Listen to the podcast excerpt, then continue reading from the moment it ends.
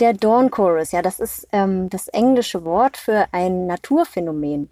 Und zwar geht es um den Gesang, der ganz in der Früh im Morgengrauen auftritt bei sehr, sehr vielen Vogelarten.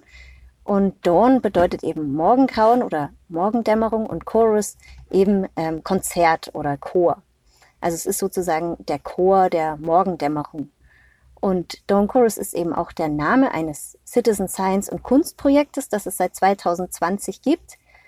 Und das ist ein Kooperationsprojekt zwischen Biotopia Naturkundemuseum Bayern und dem Landesbund für Vogel- und Naturschutz, dem LBV. Das Projekt entstand 2020, als die Welt plötzlich stillstand und die Klänge der Natur wieder besser zu hören waren, weil wir Menschen erstens zu Hause eingesperrt waren, mehr oder weniger, und keine Möglichkeiten hatten, fortzureisen. Wir mussten uns damit begnügen, was wir hier um uns herum hatten. Und zweitens, weil natürlich auch die Geräusche der Menschen sehr, sehr stark in den Hintergrund gedrängt worden waren. Und so konnten wir die, die Natur wieder besser hören. Und was kann man denn bei diesem Projekt mitgestalten? Das ist ja ein partizipatives Projekt. Genau. Also wir möchten gerne die Menschen dazu einladen, ganz bewusst Natur vor ihrer Haustür wahrzunehmen. Also egal, wo sie sind, einfach einmal innezuhalten und den Klängen der Natur zu lauschen. Das ist das eine große Ziel.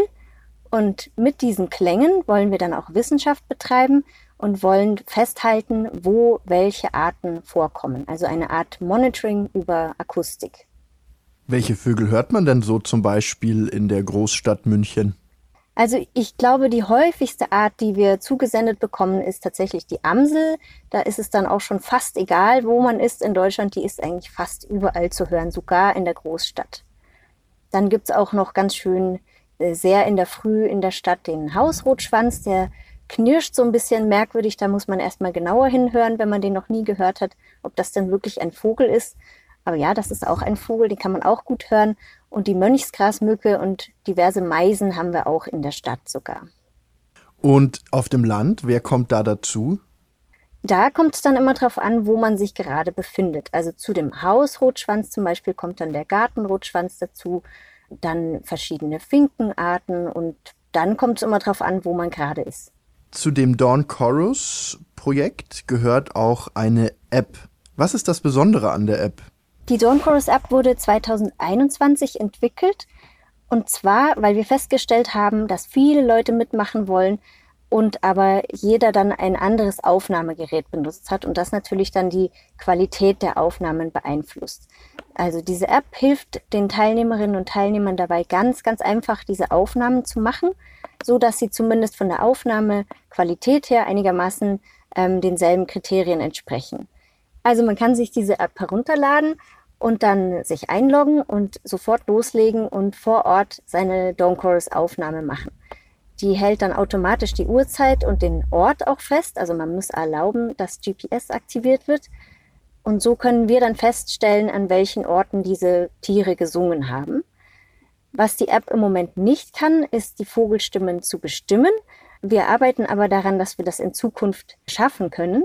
Und das Schöne an dieser App ist eben, dass nicht nur der wissenschaftliche Bereich reinkommt, dass man diese Vogelstimmen dokumentiert und auch mit Kommentaren versehen kann, wie zum Beispiel bei mir wurde gerade ein neuer Parkplatz gebaut, seitdem hört sich meine Umgebung ganz anders an, sondern man kann eben auch seinen kreativen Gedanken freien Lauf lassen. Man kann auch ein Gedicht dazu hochladen zu seiner Aufnahme und auch im Klangkunstmodul Sonic Feather kann man zum Beispiel auch ein kleines Klangkunstwerk aus seiner eigenen Aufnahme kreieren. Das klingt ziemlich spannend und nach einer sehr interessanten App. Jetzt ist noch etwas Besonderes geplant für den 21. Mai. Was kann man denn erwarten? Genau, am Sonntag, den 21. Mai, ist wieder unsere Stadt gegen Land Challenge. Hier laden wir alle Leute ein, auf der ganzen Welt mitzumachen. Und wir schauen, wer wieder die meisten Aufnahmen hochlädt, nämlich die Stadt oder das Land. Bisher hatten wir die meisten Aufnahmen aus eher städtischen Bereichen, aber an diesem Tag der Challenge holt das Land meistens auf oder beziehungsweise überholt sogar die Stadt.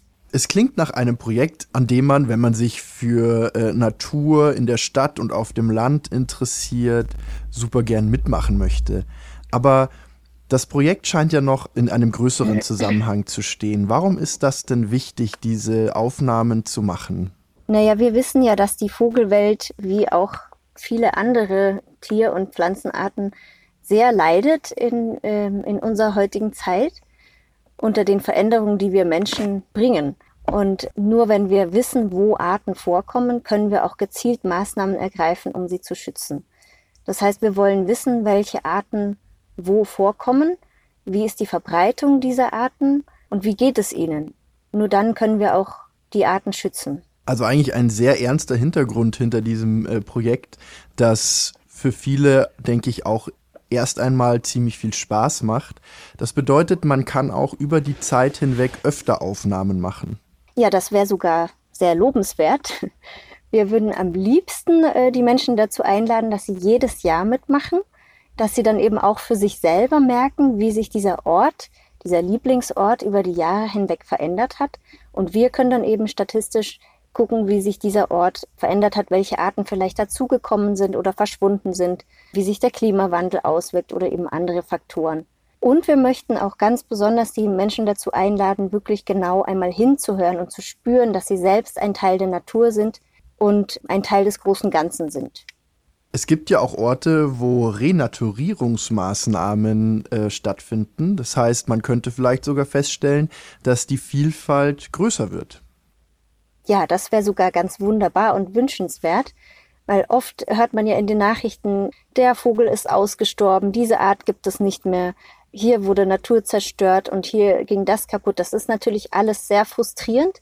Und wenn wir Aufnahmen bekommen aus Gebieten, wo mal was Positives zu berichten ist, das wäre natürlich grandios. Was ich mich gefragt habe, wenn ich jetzt bei mir aufnehme, ich wohne am südöstlichen Rand von München, da ist alles sehr ruhig am Morgen. Das heißt, man hört die Vögel auch wirklich gut.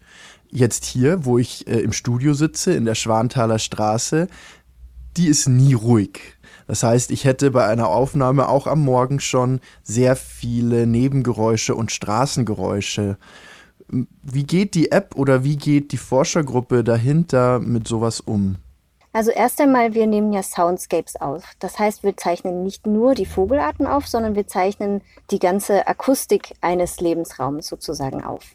Das bedeutet, dass Straßengeräusche und so weiter einfach dazugehören.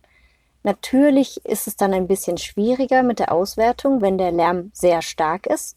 Aber selbst dann muss man sagen, gehört es dazu. Wir fragen die Teilnehmerinnen und Teilnehmer auch in der App darauf zu achten, wie es in ihrer Umgebung klingt und da könnte man natürlich jetzt auch eine kleine Hausaufgabe geben und zum Beispiel am Sonntagmorgen mal aufnehmen um 5 Uhr oder um 6 Uhr von mir aus und dann eben einmal am Montag zur gleichen Uhrzeit. Und dann wird man schon feststellen, dass sich dieser Lieblingsort vielleicht ganz anders anhört.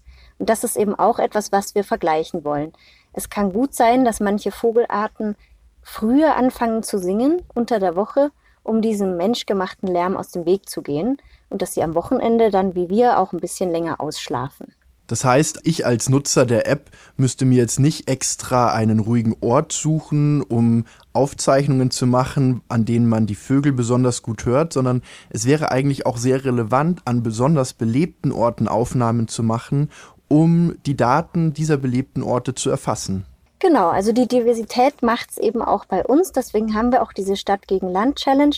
Es dürfen aus allen Habitaten und Gegenden, die man natürlich betreten darf, ähm, Aufnahmen beigesteuert werden. Und das ist alles gleich wertvoll.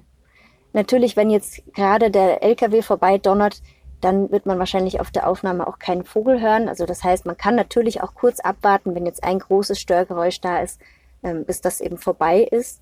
Ansonsten muss man sich jetzt nicht extra einen super Ort aussuchen.